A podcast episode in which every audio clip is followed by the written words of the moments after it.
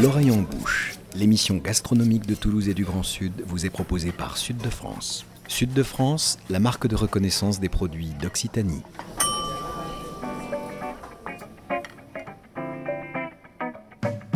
Bonjour et bienvenue dans l'oreille en bouche, l'émission gastronomique qui met Toulouse et le Grand Sud dans ses casseroles et dans vos oreilles.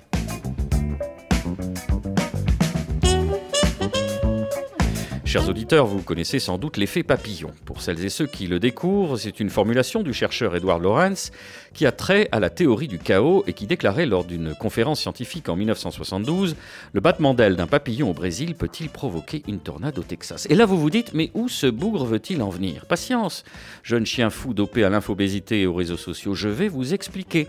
Quand, encore nimbé du voile de l'innocence, vous succombez à la mode du toast à l'avocat, quand vous parsemez de baies de goji votre collation matutinale particulièrement saine, quand vous vous découvrez par foucade ou mimétisme moutonnier intolérant au lactose et devenez illico presto un fervent consommateur de lait d'amande, vous mettez en branle, sans forcément vous en douter, de puissantes forces économiques qui ont des répercussions quasi telluriques à l'autre bout du monde. Oui, les nouvelles tendances de la food entraînent en cascade des modes de production industrielle qui ont des impacts importants sur la planète et le bien-être des producteurs. C'est pourquoi nous avons choisi d'intituler cet opus La Terre est ronde comme une assiette pour explorer les enjeux de la mondialisation alimentaire avec notre invité Bruno Parmentier, auteur, conférencier et consultant spécialisé dans les questions agricoles et alimentaires avec la spécificité d'être à la fois ingénieur et économiste. Mais rassurez-vous, nous évoquerons aussi les côtés positifs de la dite mondialisation, notamment sur la cuisine qui se nourrit toujours d'influences variées et qui a fait fi des frontières pour enchanter nos palais dans une fusion confinant, parfois à l'extase. Cette émission sera comme souvent menée tambour battant par notre triumvirat de gourmet avec à la baguette notre rédacteur en chef Nicolas Rivière et au piano notre chef Laila Aouba. D'ailleurs, Nicolas, pour évoquer euh, la mondialisation alimentaire et culinaire, il faut tout d'abord souligner que le mangeur du XXIe siècle est un personnage inédit. Oui, personnage inédit dans l'histoire de l'alimentation et qui en Occident aujourd'hui, en tout cas, mange de tout partout, sans savoir la plupart du temps d'où cela provient euh, ni comment c'est fait. Alors on va faire un bref retour vers le passé. Nos aïeux, 10 000 ans avant Jésus-Christ, sont des chasseurs-cueilleurs, donc dépendance totale de leur alimentation à l'environnement immédiat où ils se trouvent et qui est d'ailleurs mouvant puisqu'ils sont nomades. Ce qui les sédentarise, c'est justement l'agriculture qui se développe entre 10 000 et 5 000 ans avant Jésus-Christ. Qui dit agriculture dit culture, donc savoirs et techniques. Arrivent alors les grandes civilisations de l'Antiquité, les Égyptiens, les Grecs, les Romains qui perfectionnent une foultitude de choses et puis qui bougent, qui voyagent, qui emmènent ces choses avec eux et qui rapportent de là où ils sont allés ce qu'ils y ont trouvé, notamment des épices d'Orient. Alors ils en rapporteront plus tard, mais à ce moment-là, ils rapportent d'abord du blé et puis des céréales.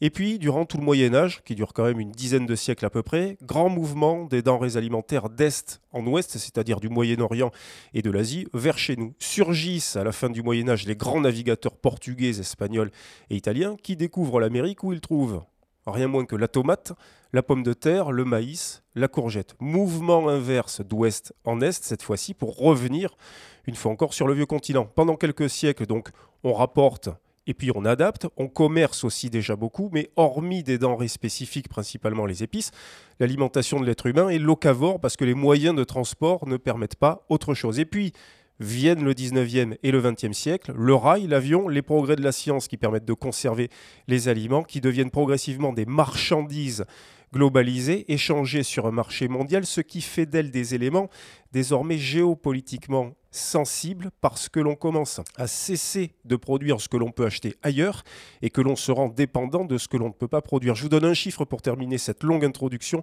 55% des produits d'un repas consommé en France aujourd'hui sont importés de l'étranger. Ça, c'est des chiffres que vous connaissez, Bruno. Est-ce que cette introduction vous va? Tout à fait. Mais en même temps, j'ai envie de dire quand même, dans l'ancien temps où on mangeait locavore, on était 500 millions et 1 milliard. Maintenant, on est 7 milliards et demi. Et il faut se rendre compte que on mange mieux sur une planète de 7 milliards et demi que sur une planète d'un milliard. Donc l'agriculture et l'élevage, ça n'a pas été si mauvais. Et les échanges internationaux ne sont pas tous à, à rejeter. La réalité, c'est qu'il y a autant de gens qui ont faim aujourd'hui qu'il y a 100 ans, à peu près 800, 850 millions, mais il y a 6 milliards d'habitants de plus. Donc, on est très triste qu'il y ait encore des gens qui ont faim, mais on est très content d'avoir réussi à nourrir 6 milliards d'habitants de plus sur les mêmes terres. On a fait un progrès considérable. Bruno Parmentier, l'actualité récente et triste de l'invasion de l'Ukraine par la Russie met en lumière les interdépendances et la spécialisation de certains pays, comme vient de l'évoquer Nicolas Rivière. J'ai envie qu'on comprenne avec vous euh, l'exemple du blé que vous développez sur votre, euh, sur votre blog, euh, nourrir-manger.fr. et, ce qui est intéressant avec vous, c'est qu'on tire un fil au début qui a l'air anodin, et ensuite on s'aperçoit qu'on est transporté vraiment dans, ben, les méandres de ce que j'ai dit tout à l'heure, cette, cette, mondialisation. Alors l'exemple du blé, on sait que l'Égypte est, en, en tension, vous dites sur votre blog que la productivité, n'augmente plus depuis 25 ans. Et vous rappelez euh, d'ailleurs concernant l'Ukraine que, dans les années 30, le cours mondial du blé se négociait à Odessa et non pas à Chicago comme aujourd'hui. Et donc c'est un, un, joueur important. Alors euh, parlez-nous des conséquences en cascade de ce qui se passe actuellement en Ukraine. Oui, les gens qui mangent du blé, nous sommes très nombreux. Euh, bon, grosso modo, l'humanité se répartit euh, pour l'essentiel entre ceux qui mangent du blé, ceux qui mangent du riz, ceux qui mangent du maïs. Bon, voilà. Alors, en ce qui concerne le blé, les zones où on peut produire du blé, il n'y en a pas tant que ça. Il ne faut pas qu'il fasse trop froid, il ne faut pas qu'il fasse trop chaud. Et en ce moment, on s'aperçoit, il ne faut pas qu'il fasse trop sec. On va faire une mauvaise récolte parce qu'il fait trop sec en ce moment. Bon, grosso modo, c'est une partie de la Chine, de l'Inde, Russie, Ukraine, Kazakhstan, Europe de l'Ouest, Canada, États-Unis, c'est tout, basta. Mais il y a beaucoup plus de gens qui en mangent. Donc il y a beaucoup plus de pays qui achètent du blé parce qu'ils ne peuvent pas le produire que de pays qui en produisent plus que ce qu'ils mangent. Alors déjà, il faut se rendre compte que les plus grands producteurs de blé, c'est la Chine et l'Inde. Et ils ont beaucoup, beaucoup, beaucoup de consommateurs, donc ils se mangent leur blé. Et donc, en fait, pour produire plus de blé que ce qu'on mange, faut avoir beaucoup de bonnes terres et peu de population. Ou bien être très bon en agriculture. Alors, beaucoup de bonnes terres et peu de euh, population, ben, l'Ukraine et la Russie. Très bon en agriculture, ben, par exemple la France. Donc, en fait, l'Ukraine et la Russie dont on parle en ce moment, ça n'est que 14% de la production mondiale de blé, mais c'est 40% des exportations. Alors à l'inverse, en Afrique du Nord, au Moyen-Orient, ben, c'est la civilisation du blé. Qu'est-ce qu'ils mangent? Du couscous avec du pain. Mais avec le réchauffement de la planète et l'augmentation de la population, ils n'arrivent plus à produire leur blé. Euh, je veux dire, dans le temps, Carthage était le grenier de Rome. Donc dans l'actuelle Tunisie, apparemment, on produisait du blé. Ben, maintenant, c'est quasiment fini. Bon, le cas le plus caricatural, c'est l'Égypte. L'Égypte, ils sont 110 millions d'Égyptiens sur un désert. Et un désert absolu, traversé par une seule rivière. Alors, même si on n'a jamais été en Égypte, on a vu des photos de l'Égypte. Il n'y a que 4% des terres cultivables dans ce pays. On ne peut pas produire de quoi nourrir 110 millions de personnes sur 4% des terres. L'Égypte est le plus grand importateur mondial de blé, quoi qu'il arrive. Et ça ne va pas cesser. Alors, vous êtes égyptien. Vous voulez acheter du blé? Vous allez dans la mer Noire, c'est en face. Vous achetez votre blé en Ukraine et au Kazakhstan, c'est évident. Ben, il n'y a plus de blé ukrainien. Et on ne peut pas dire immédiatement illico presto, bon, qu'à cela ne tienne. Les Français sont très bons en agriculture. Vous allez voir ce que vous allez voir. Ils vont doubler leur production de blé. Ben, si justement c'est la faute à pas de bol, cette année, c'est une année sèche, on va faire une mauvaise récolte. Oui, et la France vient de débloquer 22 millions d'euros pour aider les producteurs de blé du fait justement du réchauffement climatique. Donc là, les étoiles ne sont pas du tout alignées sur le, sur le blé. On est au maximum de la productivité qu'on peut faire. Nous, c'est pas tellement qu'on a beaucoup de terre, c'est qu'on est très bon en agriculture. On produit couramment 8 tonnes de blé à l'hectare il y a encore 40 à 50 ans, c'était 2 tonnes, 2 tonnes et demie. C'est quand même beaucoup plus. Hein bon. Mais les progrès ont été faits des années 60 aux années 90. On est arrivé à cette chose extraordinaire de sortir 7 ou 8 tonnes de blé sur des cailloux en Champagne, par exemple. Mais c'est tout, on n'est jamais passé à 10, à 12 ou à 15 tonnes. Ça, on plafonne, on plafonne. C'est un espèce de maximum possible. Alors, il y en a qui disent qu'il n'y a qu'à produire du blé bio, mais le blé bio, c'est deux fois moins, c'est trois tonnes et demie. donc, la différence, entre autres, c'est l'engrais. Et l'engrais, c'est pas de chance, parce qu'en ce moment, l'engrais, c'est pas de chez nous. Hein. Oui, c'est ça que vous dites. Euh, c'est pour cela que je dis qu'avec vous, on tire un fil. C'est que l'engrais, il est produit. Euh, il est, euh, la Russie intervient en direct sur ses marchés, représente 24% des exportations mondiales d'ammoniac et 40% des exportations mondiales de nitrate d'ammonium, qui sont les substances principales des engrais de synthèse. bah oui. C'est-à-dire, les engrais, soit ils se fabriquent, soit ils se récoltent dans les mines. Alors, le premier qui se fabrique, c'est l'engrais azoté. Ben, il se fabrique avec du gaz. Ben, c'est pas de chance, le gaz. On sait d'où il vient. donc, évidemment, il va coûter beaucoup plus Mais on va déprimer Bruno Parmentier. de quel côté qu'on se tourne, on voit qu'il y a des impasses économiques à chaque fois. Alors que tout est tellement imbriqué qu'il suffit qu'un rouage, tristement, là, se dérègle du fait de quand même une grave crise mondiale d'une guerre et, en cascade, un effet domino, quoi. Oui, bah absolument. Enfin, ça n'est pas un petit rouage. Hein. La Russie qui envahit l'Ukraine. Non, non, non, je voulais pas minimiser ça. Alors, justement, on, parlait aussi. Allons-y, allons-y sur le, euh, dans cette optique. Bon, l'augmentation du prix du blé ne doit pas inquiéter les Français. En France, on produit trois fois plus de blé que ce qu'on mange. Notre récolte de blé, en gros, c'est un tiers pour nous, un tiers pour les cochons, les lapins, les canards, et un tiers pour l'Afrique du Nord. Bon, donc nous, il n'y a pas de raison de s'inquiéter. Il y aura des baguettes et du pain dans nos boulangeries. Et d'ailleurs, ça ne va pas beaucoup influer sur le prix de la baguette. Parce que la baguette, c'est un truc totalement artisanal. Il y a très peu de blé dans le prix de la baguette. Pour avoir une baguette, il a fallu que le boulanger se lève à 3 heures du matin, travaille avec son commis. C'est la main-d'œuvre. Complètement artisanal, qu'il a un four, qu'il achète l'énergie, etc.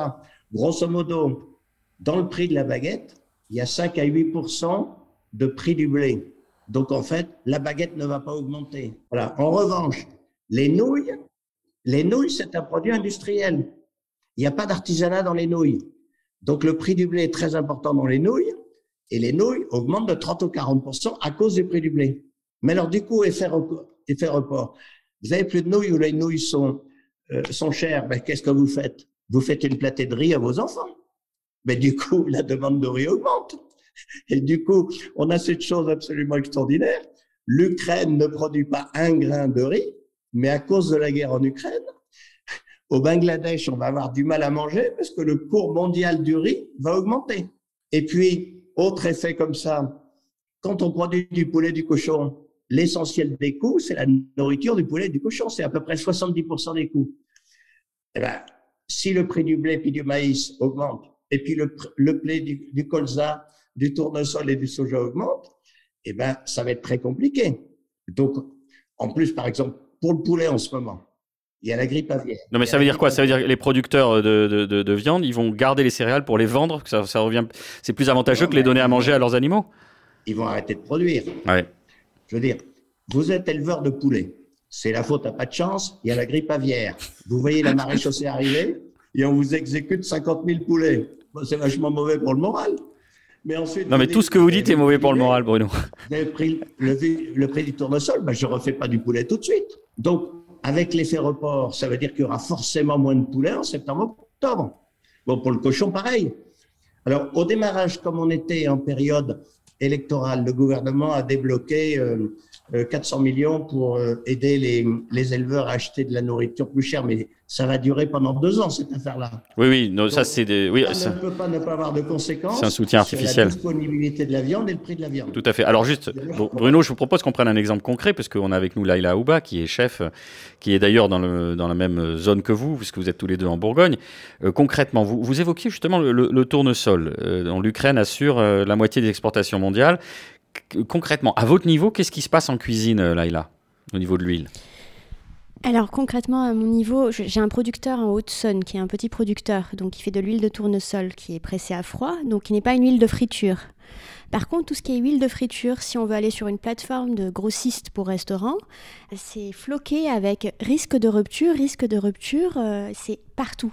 Donc l'huile de friture ne vient spécifiquement que de l'Ukraine et très peu peut venir de Gironde, je crois, ou je sais plus, mais en France, mais très peu font la pression à chaud pour l'huile de friture. On peut retrouver de l'huile de friture bio, désodorisée, etc., etc., qui n'est pas non plus quelque chose de très bien pour la santé. Donc en fait, ça dépend, c'est les, les, paradigmes en cuisine qui vont changer aussi. Pour le blé, moi j'ai pas le souci, j'utilise de la farine qui vient de Bourgogne. Donc aussi, c'est qu'est-ce qu'on utilise, comment on peut se débrouiller, comment on peut changer notre façon de cuisiner. S'il n'y a pas d'huile de friture, ben on fait autre chose. On n'est pas obligé de mettre de la friture, mais le problème c'est que l'huile de friture représente tous les toutes ces petites échoppes de, nourriture accessible. Donc quand on va parler de, frites, de kebab, de peu importe, mais ça va toucher euh, cette alimentation qui n'est pas la plus conseillée et la meilleure pour tout le monde, mais, avec qui n'est pas la plus négligeable en revanche hein, en termes de, chiffres. Et n'est pas la plus négligeable en termes de chiffres, exactement, et en termes d'accès, parce que tout le monde ne va pas aller dans un restaurant locavore, euh, très bien sourcé, etc. etc. Il faut, faut, être réaliste, et on ne peut pas nourrir 7 milliards en étant locavore. J'aimerais juste préciser aussi qu'il y a la notion de monoculture en fait. Au final, c'est ça qui, qui est l'engrenage. Si on recule un petit peu en arrière et on voit un peu comment ça se passe, bah, il y a un problème de monoculture. Et en Bourgogne, on peut le voir avec le vin notamment. Oui, mais l'ultra spécialisation, euh, Bruno Parmentier, c'est quelque chose d'assez euh, classique euh, dans la théorie économique et qui s'est mis en place d'ailleurs sur, ces deux, derniers siècles principalement. Vous souhaitiez réagir, Bruno? Oui. Alors, c'est évident qu'on a été trop loin dans la spécialisation. C'est pas très raisonnable de dire les terres du bassin parisien sont très bonnes pour faire du blé, on fait du blé. Et puis en Bretagne, on fait du cochon. Et puis euh, dans le nord de la France, on fait du sucre, et puis etc. Bon, euh, ça a quand même, du point de vue de la stricte productivité, c'est très bon, mais ça a quand même pas mal d'inconvénients. Alors maintenant, par exemple, dans les matières grasses, ben, c'est vrai qu'il y a une espèce de division mondiale du travail. Nous, c'est le colza. En Argentine, c'est le, le soja. Et puis en Ukraine, c'est le tournesol. Alors, l'Argentine, c'est clair, et le Brésil, ils ont des climats bien meilleurs que nous pour faire du soja. Mais enfin, on a laissé se créer pour nos élevages une dépendance invraisemblable au soja d'Amérique latine. Il faut se rendre compte que le soja en Amérique latine, qui nourrit les animaux européens, il couvre actuellement 20 millions d'hectares. 20 millions d'hectares, c'est l'équivalent de la superficie agricole de la France. En fait, tout se passe comme si on avait décolonisé, sauf pour les cochons. Pour les cochons, on s'est gardé sous le coude. voilà, une France quand même. Et puis, ben, entre l'Ukraine et la France, là, on dialogue entre pays tempérés. Alors, j'ai pas bien compris pourquoi la France a dit, moi, je fais la case colza et l'Ukraine la case tournesol, mais on s'aperçoit que c'est très fou. Bon, grosso modo, en France, là où on peut faire du colza, on peut faire du tournesol. Donc, probablement, avec cette crise-là, on va se diversifier un peu et on va semer quand même un peu de tournesol en France. Donc, ah, enfin, Bruno Parmentier, des, conséquences, des conséquences un peu plus euh, positives. Allez, je, je vous propose qu'on fasse tout de suite une petite pause musicale et on revient pour dévider encore euh, cette pelote de la mondialisation et on va aller de surprise en surprise. À tout de suite.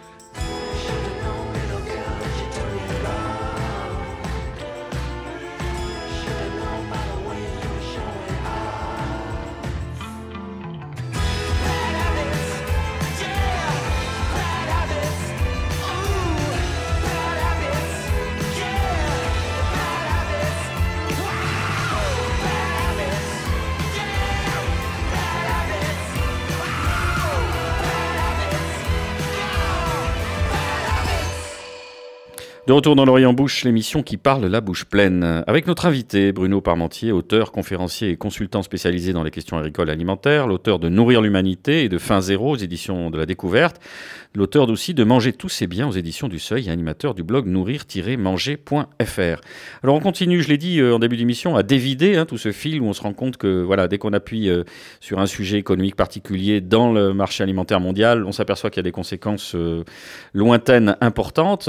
Pour élargir cette thématique de la mondialisation, dans vos dernières publications, Bruno, vous prenez comme exemple la culture de l'avocat, de la rose, du quinoa, du goji ou celle du lait d'amande comme emblématique de cette mondialisation du marché de avec toute une série de conséquences, je l'ai dit, des conséquences qui sont plus ou moins dramatiques euh, pour la planète. Finalement, est-ce que vous n'êtes pas le, le contempteur des nouvelles modes alimentaires? On a tendance à voir quand même d'abord son assiette. C'est pas parce qu'il y a une mode et que tout d'un coup on dit ça c'est cet aliment-là, il est super génial, etc. Qu'il est qu'on le part de tous les vertis, qu'il n'est pas produit sur notre planète. On n'a qu'une seule planète. Alors exemple typique. Bon, les roses. Je comprends pas pourquoi on offre des roses à son amoureuse au mois de février pour la Saint-Valentin. La personne n'a jamais vu de roses en février en France. Mais on se pose pas la question, mais ces roses-là, c'est sympa d'offrir un, bouquet de roses à, son amant ou sa, ou sa chérie. Mais elle vient d'Éthiopie, elle vient du Kenya, où elle est produite dans des conditions invraisemblables. Évidemment, comme les roses ne vivent que ce que vivent les roses, elles voyagent par avion, comme de par hasard, avec une seule destination, parce que le, tout le marché de la rose, de la fleur, passe par Amsterdam, puis ensuite le camion, le truc, le machin, etc. Et quelque part, il faut avoir le courage de dire si on vous offre des roses à la Saint-Valentin, elle pue le kérosène, ta rose. Je veux dire, il y a sûrement d'autres choses pour montrer son amour à la Saint-Valentin. Oui, mais Bruno, on va prendre l'exemple ensuite de l'avocat et de l'amande. Mais vous imaginez bien que les Français sont tiraillés entre le porte-monnaie avec l'inflation qui revient, pas spécifiquement sur la rose, hein, je parle des produits directement consommables et, aussi une forme de vie moderne où le temps consacré à la cuisine a été réduit à la portion congrue, ils ne sont pas forcément réceptifs à tout ça. Comment on fait évoluer les consciences? Bah, Écoutez, quand on achète un produit, on achète le monde qui va avec. On n'achète pas que le fantasme de qu'est-ce qu'on met, nous, dans notre imaginaire sur ce produit. Prenons l'exemple de l'avocat. Alors, prenons l'exemple de l'avocat. Alors, bon, moi j'ai vécu pendant quatre ans au Mexique, j'en ai mangé des avocats. L'avocat, c'est un des meilleurs fruits de la création, ça, incontestablement. Mais comme il se conserve mal, Jusqu'à récemment, il n'y en avait pas en France. Et puis on a découvert des manières, bon, plus ou moins écolo, enfin des manières de le transporter, de le faire mûrir artificiellement, etc. Et alors, ça a été l'explosion de la consommation d'avocats, notamment en France, en Europe, etc. Bon, alors, c'est pas parce qu'on aime l'avocat, etc., qu'il est produit par des gentils euh, fermiers, baba cool, euh, écolo bio, chemise à fleurs, tout ça. attendez, on parle de quantités invraisemblables. Bon, l'avocat au départ, ben, c'est un fruit de l'Amérique latine, du Mexique, du Guatemala, etc. Ben, évidemment, les Mexicains, ils ont dit, ben, tout le monde veut de l'avocat, c'est parti. Donc, ils représentaient le tiers du marché de l'avocat, ils représentent toujours le tiers du marché de l'avocat c'est des quantités gigantesques. On est bien d'accord. Alors déjà, ben, le prix mondial de l'avocat, ben, il se répercute au Mexique. Et les Mexicains pauvres, ben, ça devient trop cher pour eux, l'avocat. Ah oui, l'avocat, c'est pour les Français et les Américains, ceux qui peuvent payer. Bon, mais ensuite, surtout, le Mexique, il est gangrené, gangréné par les barons de la drogue. Les barons de la drogue, ils disent, la cocaïne, c'est plus ce que c'était, etc. Génial Nouveau débouché. On se recycle dans l'avocat. Alors, rassurez-vous, ils n'apparaissent pas. Ils font comme ils savent faire. Hein Tous les producteurs d'avocats reçoivent deux fois par an une petite visite du gars armé jusqu'aux dents qui lui dit, ben voilà, va falloir payer l'impôt. Et si tu le payes pas, eh ben il y a ta maison qui brûle ou on te bute. Et donc, faut se rendre compte que acheter de l'avocat du Mexique, c'est pas très différent d'acheter de la drogue.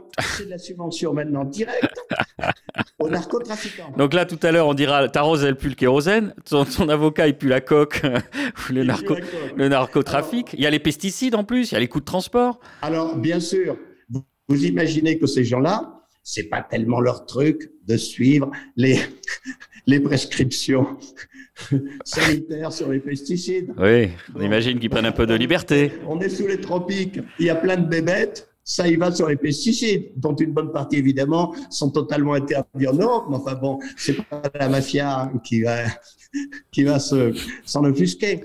Bon, alors il y a d'autres pays qui disent ah ben après tout c'est vachement bien l'avocat, je vais m'y mettre. Alors près de chez nous l'Espagne ou un peu plus loin, bon il y a Israël, il y a l'Afrique du Sud. Non mais ça c'est une hérésie écologique. Tous ceux qui ont voyagé dans un pays tropical et qui ont vu un avocatier, c'est un arbre typique du tropique humide. Ben, il faut qu'il pleuve, qu'il pleuve, qu'il pleuve. Ça consomme une quantité d'eau invraisemblable de faire de l'avocat. Grosso modo, allez, 1000 litres d'eau pour un kilo d'avocat. Voilà. Kilo d'avocat, c'est deux ou trois avocats. Donc chaque avocat, c'est 4 à 500 litres. Ah, déjà que c'était, on, stigmatisait à juste titre l'industrie du vêtement où il fallait 1000 litres d'eau pour faire un jean, mais là pour trois avocats, 1000 litres d'eau, mais ben, c'est là il a fallu absolument considérable. Bon, alors quand c'est au Mexique, au Guatemala, au Nicaragua, ça va. L'eau elle tombe toute seule. Quand c'est dans le sud de l'Espagne, on arrache les oliviers pour mettre des avocats parce que ça paye mieux. Ça suppose d'irriguer comme des malades. Hein L'olivier, il est adapté au truc, il n'a pas besoin de beaucoup d'irrigation, l'avocatier, oui. Ben, c'est dans des zones qui sont en train de se désertifier. Autrement dit, grosso modo, on a le choix, soit l'avocat cocaïne, soit l'avocat désertification. Et tout d'un coup, on se dit, bah ouais, finalement, c'est pas ce que je pensais. Bah oui, mais c'est dans notre planète à nous. C'est pas dans notre planète fantasmée, c'est dans la réelle planète. Voilà. Là, et là, vous souhaitiez réagir? Oui, il y a la problématique de l'avocat, c'est aussi la problématique de diététiciens qui ont conseillé et poussé à la consommation de l'avocat. Sans parler de la mode de l'avocado toast euh, à la californienne, où on veut tous avoir un brunch avec euh, l'avocat sur un toast. Mais cette question de, de, de bien-être, de santé, alimentation, etc., c'est assez intriguant quand on se dit on va essayer de décortiquer l'avocat et de voir quels sont les nutriments, quels sont les apports de l'avocat, et on va les retrouver finalement dans des choses qu'on a à côté de chez soi. Donc en fait, l'huile d'olive, euh, le sésame, l'huile de sésame si on en a, si, si on est dans un coin où il y en a, le brocoli, les épinards, tout ça, ça serait la même chose si on arrivait en fait à juste décortiquer quelque chose et dire bah en fait, ça, je peux le trouver ici, et ça, je peux le trouver là. La rose, ben, en fait, on va remplacer par une fleur qui pousse l'hiver, on ne sait pas où. Une Chrysanthème Je sais pas, enfin, il y a plein de choses. symboliquement, c'est moins évident. C'est pas pour les morts C'est pas pour les morts, c'est pour les, pour les amoureux Non, mais c'est intéressant de voir, en fait, comment euh, la, mode nutritionnelle, la mode du le culte du corps, le culte de l'Instagram avec les assiettes et notamment cet avocado toast, c'est une hérésie. Enfin moi l'avocat ne rentre pas dans aucune cuisine où je travaille, donc et ni chez moi d'ailleurs, c'est pas assez hors de question. Nicolas. D'ailleurs, Laïla, est-ce qu'il y a d'autres choses qui ne rentrent pas, alors ni dans la cuisine du restaurant Le Soleil où vous travaillez, ni dans la vôtre personnelle, familiale Alors, euh, déjà, en fait, le, la majeure partie des légumes viennent de Beaune, donc c'est à 15 minutes de là où je travaille. Ensuite, on va dire je ne peux pas être locavore, je ne vais pas proposer une cuisine 100% locavore parce qu'en fait la, la proposition sera limitée. Et il faut aussi économiquement que le resto vive, et ce n'est pas mon restaurant, donc il y a des choix aussi à faire avec les, les, propriétaires. Euh, ce qui ne rentre pas chez moi pour le moment, par exemple, pas de poisson, parce que en fait, euh, trajet, parce que euh, toute cette pêche, le monde de la pêche des aussi. Poissons d'étang ou de, de rivière. Bah, je, je, travaille que la truite. Euh, la truite de la Saône d'ailleurs, euh, qui vient d'une pisciculture, parce qu'il n'y a pas de truite sauvage euh, facilement, qu'on trouve facilement. Enfin, en fait, c'est utopique si on veut faire du locavore 100%. Par contre, on, on vise le, on est à 90%. Donc on vise le 99 effectivement. Mais ça, il faudrait changer les paradigmes du restaurant encore une fois, où on ne va pas servir 140, 150 personnes par semaine parce que dans ce cas-là, l'approvisionnement n'est pas le même. Quand on travaille avec des petits producteurs, je ne commande que 3 kilos de chaque chose. Je ne suis pas en train de commander euh, des tonnes, etc. Par rapport à ce que vous venez de dire, euh, euh, justement, je, me tourne vers vous, Bruno. On, on est parti d'une nouvelle tendance où démontrer assez vite qu'elles engendrent des conséquences industrielles en cascade sans forcément, d'ailleurs, comme vous l'avez souligné, là, être à la hauteur en termes d'apport nutritionnel ou alors des équivalents facilement trouvables localement. Il y a des nouvelles problématiques de coûts induits, de pollution liée au transport. Alors, je vous cite, c'est une question peut-être dans la continuité de, la question que se pose là faut-il revenir vers la seule consommation de production locale, artisanale et de saison Et vous affirmez, Bruno Parmentier, c'est une vraie question de société. Donc là, on est dans une phase où il va falloir se décider. Non, mais absolument. Collectivement. Euh, je veux dire, il n'y a rien de meilleur. Alors, je parle sous le contrôle de l'Église, mais il n'y a rien de meilleur qu'une soupe de légumes de saison le soir. Hein Chaude l'hiver, froide l'été. Je veux dire, c'est très bon à la fois pour le portefeuille, pour la santé et, et pour la vie locale. Donc, de temps en temps, il faut se dire, bon, les produits exotiques, enfin, j'imagine que dans son restaurant, on sert quand même un café et que le café vient pas de la Côte d'Or. Bon, peut-être avec un carré de chocolat qui ne vient pas non plus de Beaune, mais bon, L'exception, c'est une chose, la règle, c'est autre chose. Et se faire une, salade d'avocat toutes les semaines, 52 euh, semaines par an, ben voilà, il faut savoir quel est le monde qu'on induit. Alors, Bruno Parmentier, on va euh, profiter à nouveau de votre truculence. Je vais vous lancer sur un sujet que vous avez euh, admirablement traité sur votre blog. L'amande, on en a parlé. Alors, déjà, les laits végétaux, bon, ça, c'est une usurpation du nom les apports nutritionnels, le sucre, euh, ce qui se passe en Californie. Racontez-nous, parce que ça, on est au-delà d'une histoire édifiante. Il faudrait en faire un film, un, thriller. Bon, alors, il y a des gens qui sont intolérants au lait. Le lait n'est pas l'aliment le meilleur qu'on puisse imaginer pour tout le monde. Revenons déjà là. Nous sommes des mammifères. Donc, c'est normal que bébé, on prend du lait. Le lait est un aliment très riche, mais du coup très difficile à digérer. Or, quand on est bébé, la nature a bien compris qu'on allait boire le lait de sa maman quand on est, je dis bien le lait de sa maman, hein, forcément d'autres, euh, quand on est bébé. Donc, on secrète une enzyme qui permet de, la digérer. Enfin, la nature n'avait pas imaginé qu'on allait boire du lait toute sa vie et en plus du lait d'autres espèces. Donc la nature dit, ben, à partir de 4-5 ans, ça commence à bien faire le lait de sa maman, j'arrête de produire l'enzyme qui sert à rien. Et donc, c'est beaucoup plus difficile de digérer du lait à partir de 4-5 ans que dans les trois premières années de sa vie.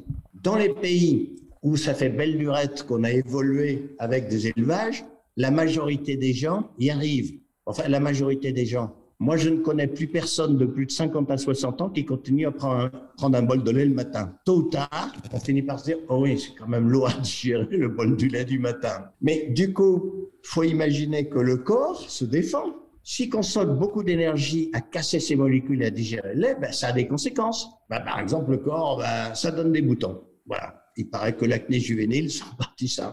Ou bien, ça me donne mal à la gorge et aux oreilles. Il paraît qu'une bonne partie des, des maladies nez, gorge, oreille des enfants, c'est ça. Ou etc. Bon, peu importe. Et encore mieux, on avait dit, le lait, c'est super bon parce que c'est plein de calcium. Sauf que le lait est acide et l'acidité du lait empêche de fixer le calcium. Et faut vous nous minez le moral, Bruno Parmentier. Il euh. faut quand même voir que le nombre de personnes âgées dans ce pays qui se cassent le col du fémur, qui se cassent le poignet, etc., est invraisemblable.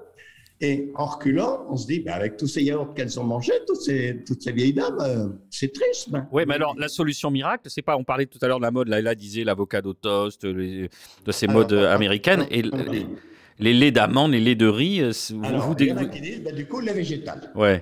ça me paraît, pourquoi pas? Alors, comme euh, vous l'avez dit, ça n'a rien de lait. Le lait, c'est le produit d'une mammifère qui nourrit son bébé. Ça n'a rien, rien à voir. Enfin bon, on essaye de le faire ressembler couleur blanche, etc., le plus près possible. Alors, il y a plein de végétaux qui se prêtent à faire des, succès d'années de lait. Alors, celui qui a gagné de loin la course, c'est le lait d'amande. Et donc, la consommation de lait d'amande, tout d'un coup, est devenue très mode, mais pas seulement le lait d'amande. La franchipane de la galette des rois, c'est de l'amande. Le nougat, etc. Enfin, il y a de l'amande partout. Macaron. Bah, du coup, la demande mondiale d'almande est gigantesque. Ah oui, juste une, petite euh, autre chose. Il y a très peu d'amandes dans le lait d'amande. Hein. On est bien d'accord. Le lait d'amande, c'est de l'eau et du sucre. C'est de l'eau sucrée. C'est de l'eau sucrée, puis on met un petit peu d'amande. Il y a du genre 4 à 5 d'amande dedans. Enfin, c'est de l'eau sucrée. Voilà. Bon, passons. Enfin, si, c'est ce qui ressemble le plus en termes de goût au lait de vache. Donc, euh, ben, on en prend. Bon, alors là, on voyage. Ah là, c'est plus au Mexique, c'est en Californie. Mais alors, en Californie, pour de vrai, 80%, je dis bien 80% des amandes mangées dans le monde viennent de Californie. Ça, ça reste à peine 20% pour le reste du monde. Alors, chacun a son petit producteur bio, d'accord? Ok. Enfin bon, allons-y. Ça vient de Californie. Alors, eux, c'est pas la mafia c'est pas la, la, cocaïne, etc. Eux, c'est le, capitalisme sauvage, si j'ose dire. Allez hop, 400 000 hectares. 400 000 hectares d'amandiers en Californie. Tous ces amandiers, ils ont besoin d'irrigation. Cet endroit-là, comme dans beaucoup d'endroits du monde, la Californie, il y a de moins en moins d'eau. 10% de toute l'eau de la Californie, c'est pour irriguer les amandiers. Donc, objectivement, c'est pareil. Hein euh, dans l'amande, il y a beaucoup d'eau. Parce que je parlais de l'avocat, etc. Mais l'amande, c'est la graine. Pour pouvoir avoir une graine d'un arbre, il a fallu faire pousser un arbre. Et on ne consomme que la graine. Donc, évidemment, en cumulé, il y a énormément d'eau dans chaque amande. Bon, et ensuite, vous imaginez cette chose invraisemblable. Les amandiers sont en fleurs tous en même temps. 400 000 hectares d'amandiers qui sont en fleurs en même temps. Et la floraison de l'amandier, ça dure pas longtemps du tout, ça dure à peu près deux semaines. Et il faut polliniser. Donc, si vous ne fécondez pas toutes ces fleurs de tous ces amandiers de 400 000 hectares dans les 15 jours, c'est foutu. Eh ben, qu'est-ce qui peut faire ça? Les abeilles. Mais pas une ou deux, hein. 3 millions de ruches. De ruches Pendant ces 15 jours, eh bien. j'ai bien dit 3 millions de ruches. Bon, c'est-à-dire, grosso modo, ils amènent toutes les ruches des États-Unis, une partie du Canada, une partie du Mexique. Voilà des ruches qui voyagent sur 3, 4 000 kilomètres pendant deux jours. On les ouvre, allez, déchaînez-vous sur les amandes et hop, c'est reparti 3-4 000 kilomètres. Avec un taux de mortalité important au passage. Évidemment, c'est un tout petit peu moins écologique que ce qu'on imaginait. Bon, je veux dire, c'est de la barbarie. Hein. Euh, Brigitte Bardot s'est pas saisie du bien-être animal des abeilles, mais enfin, on peut pas dire que ce soit le grand bien-être animal d'avoir la chance de féconder les champs d'amandes. Bon, et puis pareil, ben, pesticides quand même. Hein. On veut que ce soit impeccable. Bon, donc là, d'un côté, si j'ose dire, il n'y a pas de mecs qui se baladent avec leur flingue dans les champs d'amandiers. Enfin, c'est un monde pas du tout aussi baba cool que ce qu'imaginent les gens qui se versent un peu de lait d'amande sur leur céréales bio. ah bah là, plus jamais. Alors, on a réussi à dégoûter les gens euh, d'acheter des roses, on a réussi à dégoûter des gens d'acheter de l'avocat, du lait d'amande. Alors euh, là, là, on va quand même évoquer les apports un peu positifs de la peut-être de la mondialisation. Vous souhaitiez réagir euh, d'abord oui, je, voulais juste réagir sur les amandes. En fait, c'est très frustrant de voir qu'ils ont industrialisé avec très peu d'amandes, alors que le lait d'amande, si on veut le faire soi-même, si on a la chance d'être dans le sud, il y a des amandiers, ou l'Italie, il y a des amandiers, bah, c'est autant d'eau que d'amandes et zéro sucre. En fait. Et en fait, c'est euh, une nuit, euh, une nuit de. En gros, on garde les amandes, 500 grammes d'amandes, 500 grammes d'eau, euh, toute une nuit, en train de patauger dans cette eau-là. Et le lendemain, on, mixe. Et après, on fait égoutter. Et c'est ça qui s'appelle entre guillemets le lait d'amande. Donc c'est assez frustrant en fait de voir comment on peut industrialiser quelque chose avec même pas deux amandes pour euh, un litre euh, de soi-disant lait. Est-ce qu'on aurait des, recettes de mondialisation, de cuisine fusion, de, de, cuisine métissée qui, nous redonnent le moral parce que, parce que Bruno nous a tués quoi? Bah oui, bah, l'avocat fourré à la table d'amande par exemple. non, là il a de meilleures idées que vous, Nicolas Rivière. Ah, j'en ai, j'en ai, une, j'en ai, j'en ai une bonne qui est pas mal. J'en ai une bonne qui est pas mal, c'est la pastilla au poulet aux amandes, tiens. Donc en fait... on va couper le micro de Bruno parce qu'il va nous expliquer que l'élevage de poulet, c'est pas ça. Allez-y. Ah non, mais mais complètement, l'élevage de poulet, c'est pas ça, c'est dramatique. En tout cas, le, la pastille de poulet aux amandes, oui, c'est, on, peut, on peut prendre ça comme exemple où on va voir un bon poulet fermier de petits producteurs euh, qui n'utilisent pas d'OGM, etc., ni de maïs, ni rien du tout.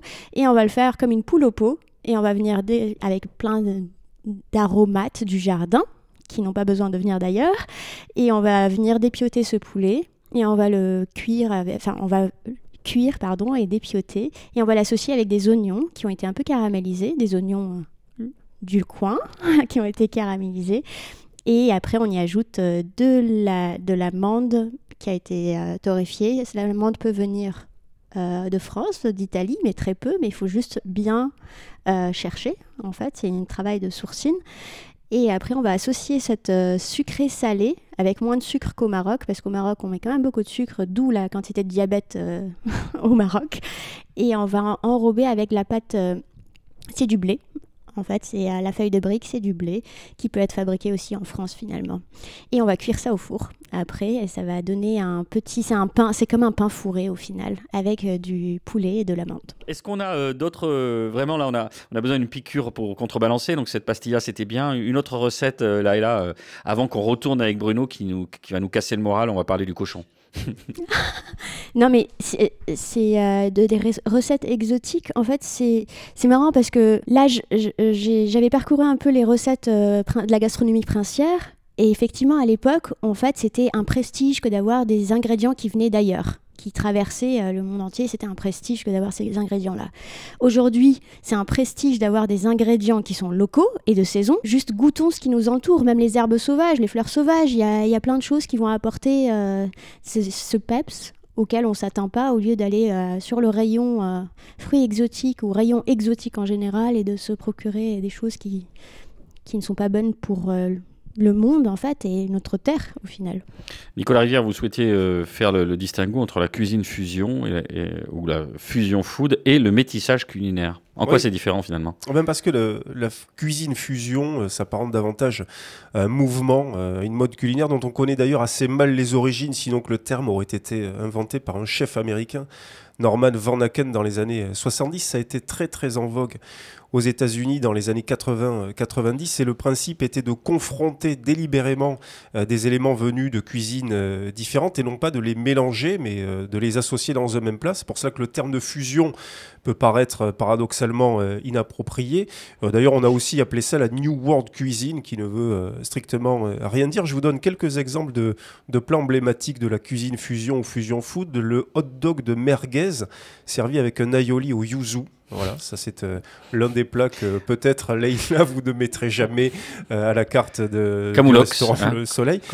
Et puis, euh, disons, plus light, il y a la, blanquette de veau euh, au lait de coco. Donc la, cuisine fusion est à distinguer en revanche du métissage culinaire qui est euh, extrêmement présent, lui, pour le coup, dans de très nombreuses cuisines et qui consiste à harmoniser les produits emblématiques de telle ou telle cuisine, à les adapter à une autre, etc. Ça peut concerner aussi des, modes de préparation ou de cuisson. Le répertoire du métissage culinaire est absolument infini, mais la cuisine du sud de l'Europe, en particulier au bord de la Méditerranée, illustre cette idée de euh, réceptacle, en tout cas de cuisine euh, à bras ouverts. Et par exemple, en France, à Marseille, à l'épicerie L'Idéal, où travaille euh, Julia Samut, hein, on a des exemples assez éclatants. Comme je garde tout dans mes archives, j'avais gardé un menu du jeudi 26 août 2021 où vous pouviez trouver, par exemple, comme entrée une crème d'artichaut avec un pané caraza, ou le pané caraza, c'est un pain sarde qui ressemble à une galette très très fine, très croquante, un peu comme du pain qu'on peut trouver au Moyen-Orient. Vous aviez aussi des poivrons marseillais rôtis, vinaigre bagnouls et anchois fumés. Donc là, vous, vous partiez de Marseille, vous vous arrêtiez un petit peu dans le Roussillon et puis vous alliez un petit peu en Espagne, soit en Cantabrie, euh, euh, soit euh, en, en Catalogne. Ensuite, je vous donne un autre exemple, les auberges et tomates rôties mêlée de martigues. Aubergine. Oui, oui, aubergine, pardon. Auberge, l'auberge l'idéal, mais disons les aubergines et tomates rôties mêlées de martigues. Est-ce que vous savez ce que c'est que ce que sont les, les mêlées? Non. Alors, ce sont des anchois en saumure qui sont ensuite broyés avec du fenouil, du laurier, du poivre, de l'huile d'olive, et c'est typique là aussi euh, du bassin du bassin marseillais. Donc aubergines et tomates rôties, mêlées de martigues et capres euh, frites.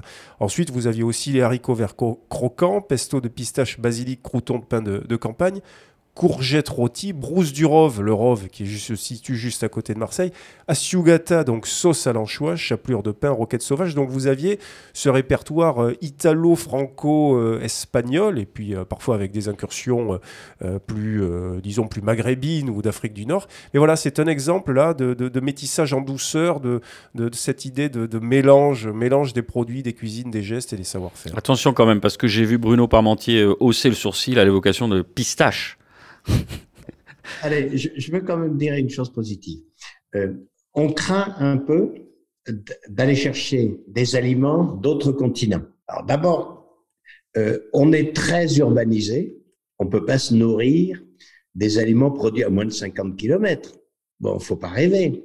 À Paris, il y a 12 millions de personnes ils vont pas tous vivre avec une AMAP, avec des gentils agriculteurs à moins de 50 km, etc. Bon, bon mais euh, il n'y a pas que Paris qui peut pas se nourrir de l'île de France. Je veux dire, Montpellier ne peut pas se nourrir de l'Hérault. euh, Bordeaux peut pas se nourrir de la Gironde. Il faut que ça circule quand même. Et notre pays, notre vrai pays à nous pour l'alimentation, c'est l'Europe. Moi, ça me choque pas du tout de manger des produits italiens, espagnols. Et bon, de temps en temps, il y a des conflits, mais enfin, on vend plus de céréales à l'Espagne que l'Espagne ne nous vend de, ne nous vend de fruits et légumes. Bon, mais ensuite, il faut faire la différence entre les animaux, les, aliments qui voyagent par avion et les aliments qui voyagent par bateau. La banane qui prend le bateau entre Pointe-à-Pitre et Le Havre, c'est quasiment peanuts en termes de gaz à effet de serre. Le gaz à effet de serre, qui est quand même très important maintenant, compte tenu de la situation de notre planète, ça dépend d'abord des méthodes de production. Et donc, la banane, elle est bien plus chargée de gaz à effet de serre puisque vous êtes toulousain, si j'ai bien compris, entre Le Havre et Toulouse, qu'entre Pointe-à-Pitre et Le Havre. Voilà. Donc, tout est relatif dans ce bas monde. Allez, je vous fais deux autres provoques, puisque j'aime bien répondre. Pour l'instant, c'est super positif, hein, merci. Nous sommes au mois de mai. Oui. Les pommes que nous mangeons actuellement, elles ont passé sept mois dans un frigidaire. Actuellement, du simple point de vue du gaz à effet de serre, la pomme du Chili, elle est plus vertueuse pour la planète que la pomme de Normandie, même si elle a traversé le canal de Panama.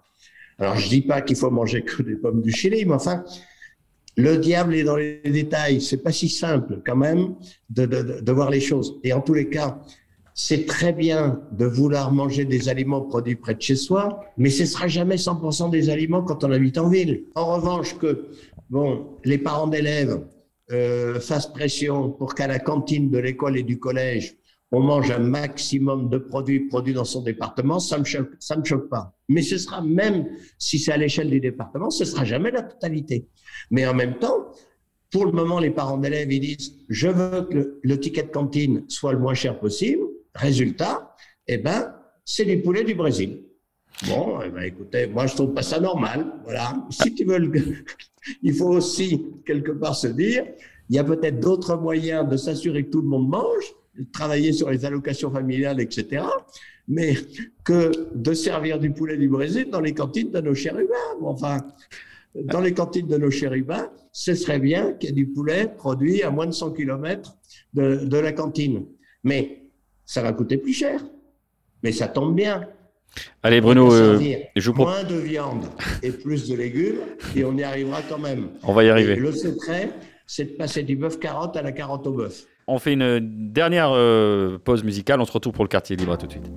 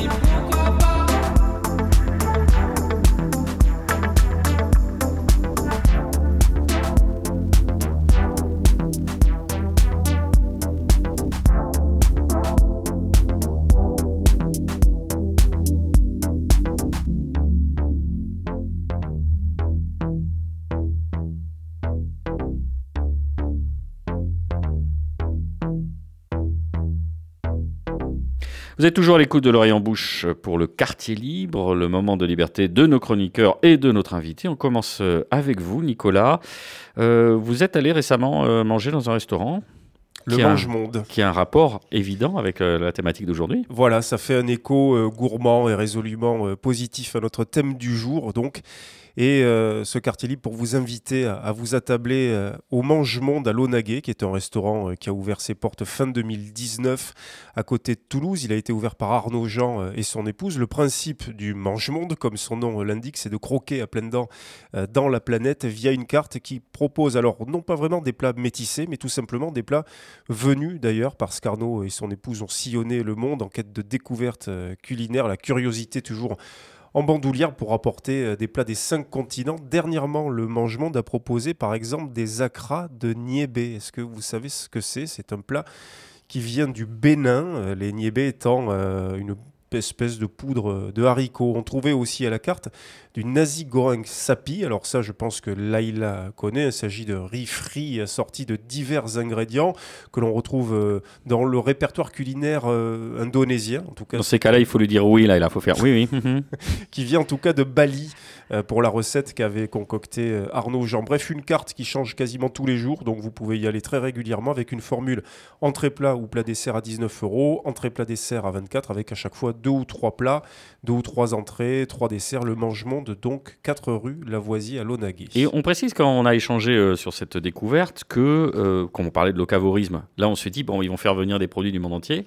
Bah, pas du tout. Pas du tout. Voilà, Arnaud Jean se, fournit dans un rayon, euh, on va dire, d'une centaine de kilomètres. En tout cas, il essaye d'être le, plus près de chez nous. Et d'ailleurs, on discutait, il me racontait qu'il trouve par exemple du gingembre aujourd'hui qui est fabriqué en France, etc. Donc ça fait à nouveau écho à tout ce qu'on disait Bruno et Laïla dans, dans, cette émission. On peut tout à fait aujourd'hui cultiver ou en tout cas trouver euh, des produits et faire une sorte de cuisine du monde qui soit d'ici. C'est euh, assez amusant euh, comme, comme concept. Et puis le deuxième conseil de ce quartier libre, c'est la livraison du mois de mai du monde diplomatique, avec tout d'abord une enquête d'Akram Belkaïd intitulée Tempête sur le marché du blé, le spectre de la famine qui a servi entre autres de base à la préparation de cette émission. Et puis un article absolument passionnant en dernière page de Benoît Bréville intitulé Fraudeurs alimentaires. Alors vous avez entendu parler récemment des pizzas Buitoni parfumées à l'Escherichia coli, des chocolats Kinder assaisonnés à la salmonelle ou encore des fromages Lactalis aromatisés à la listeria. Alors j'ai une petite devinette pour vous. Savez-vous combien il y a de morts chaque année en France dues à une intoxication alimentaire Je vous pose la question à tous les trois. Je dirais 300.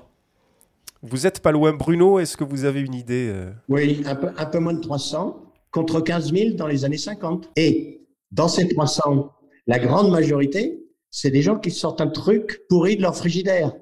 Des gens qui meurent de pizza bitoni, etc.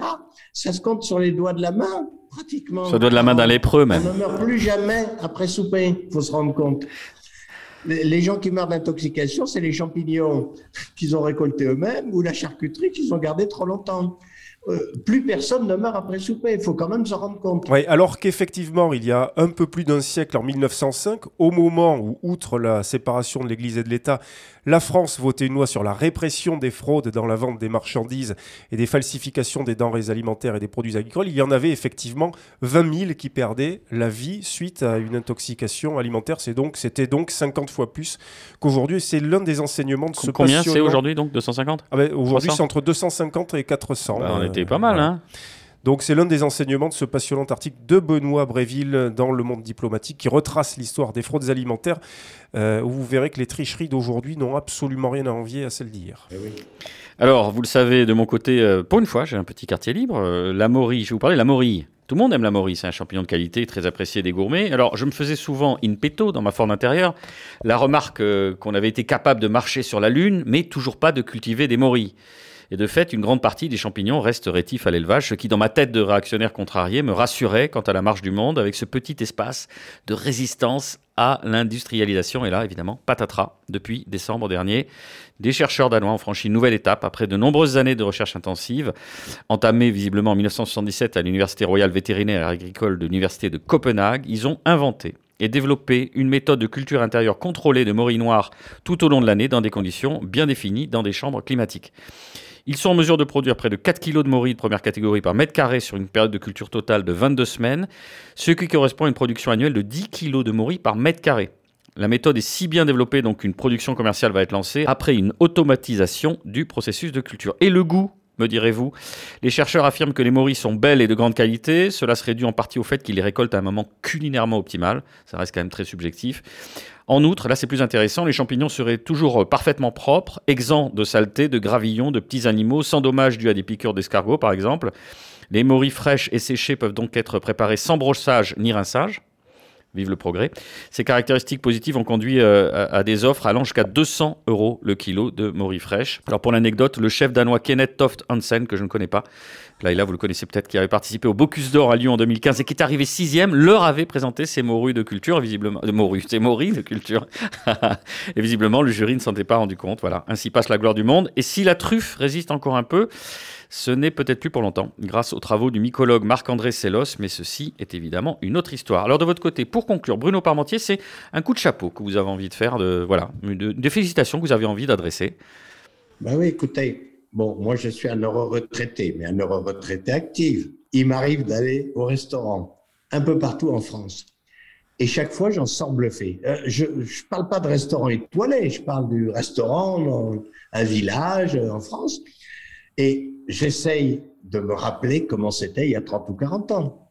Enfin, les progrès de ce qu'on vous sert dans le restaurant de base de n'importe quel village français, ils sont éblouissants. Ben avant, c'était un steak frites, euh, le steak euh, semelle et les frites euh, goûteuses. Maintenant, à la fois sur la présentation, sur les ingrédients, sur, sur le service, etc., c'est bluffant. Et chaque fois, je me dis, mais je comprends pourquoi on vient du monde entier bien manger en France. Je veux dire, vous demandez à n'importe quel Hollandais où est-ce qu'on mange bien, ben, ils disent tous en France. Vous demandez aux Français si on mange bien en France, ils disent mais non, c'est la malbouffe. Enfin, aucun Français quand même dit si vous voulez bien manger, allez donc à Amsterdam. Enfin, c'est en France que ça se passe. Bon, donc moi je suis content d'être dans un pays pour lequel la nourriture et la bonne chair, c'est quelque chose d'important. Et ça induit quand même beaucoup. Ça passe des grands cuisiniers aux moyens, aux petits, et puis ça passe aussi chez soi un peu en disant il faut que je fasse un effort quand le beau-frère arrive à la maison. Voilà. Merci beaucoup euh, Bruno Parmentier. L'oreille en bouche, c'est fini. Merci à vous de nous avoir suivis. Cette émission est coproduite et diffusée par l'homme qui a vu l'homme qui a vu l'ours, Radio Radio, Radio Radio Plus et Radio Terre. Vous pouvez nous retrouver sur notre page Facebook, nous réécouter sur radio-radio-toulouse.net et sur toutes les plateformes de streaming. Je vous rappelle enfin ce proverbe catalan quand nous avons le sac, il nous manque le blé. Quand nous avons le blé, il nous manque le sac. À dans 15 jours et d'ici là, portez-vous mieux.